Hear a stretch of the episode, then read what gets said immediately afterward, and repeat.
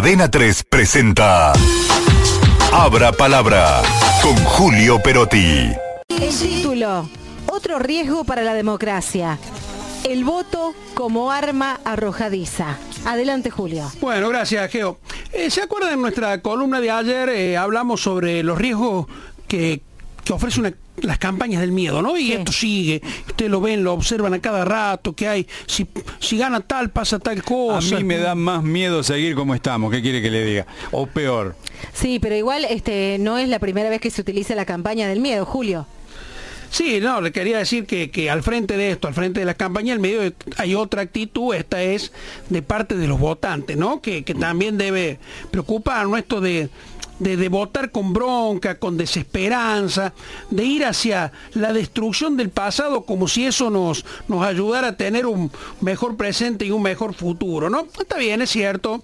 eh, no podemos pedir que todos voten hasta con la ingenuidad de pensar que la situación va a estar mejor por arte de magia, ¿no? La varita de Harry Potter. No existe la varita de Harry Potter. No existe.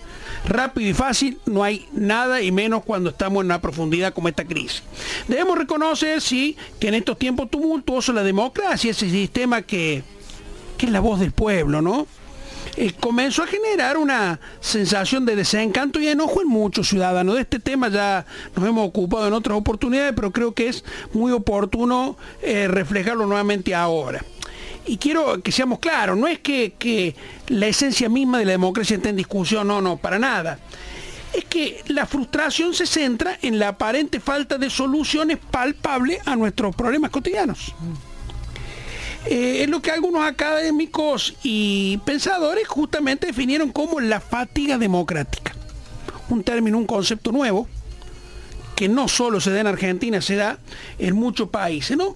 Que no solo es el cansancio por participar en los procesos electorales, que los hemos tenido y muchos, ¿no? Yo le pregunto a ustedes cuántas veces fuimos a votar, tenemos que ponernos a hacer una cuenta para, Sí. para darnos eh, las veces que fuimos cuando se podría haber unificado, se podría haber buscado la manera de que hubiese un ahorro de energía por lo menos y además de plata, ¿no? Bueno, se trata más bien de la desilusión que surge cuando la esperanza depositada en la democracia como como solucionadora de problemas y generadora de progreso, se ve socavado por la realidad, ¿no? Es un sentimiento que, que ha ido en aumento, alimentado por la percepción de que a pesar de los esfuerzos electorales, la respuesta a los problemas cotidianos siguen siendo esquivas.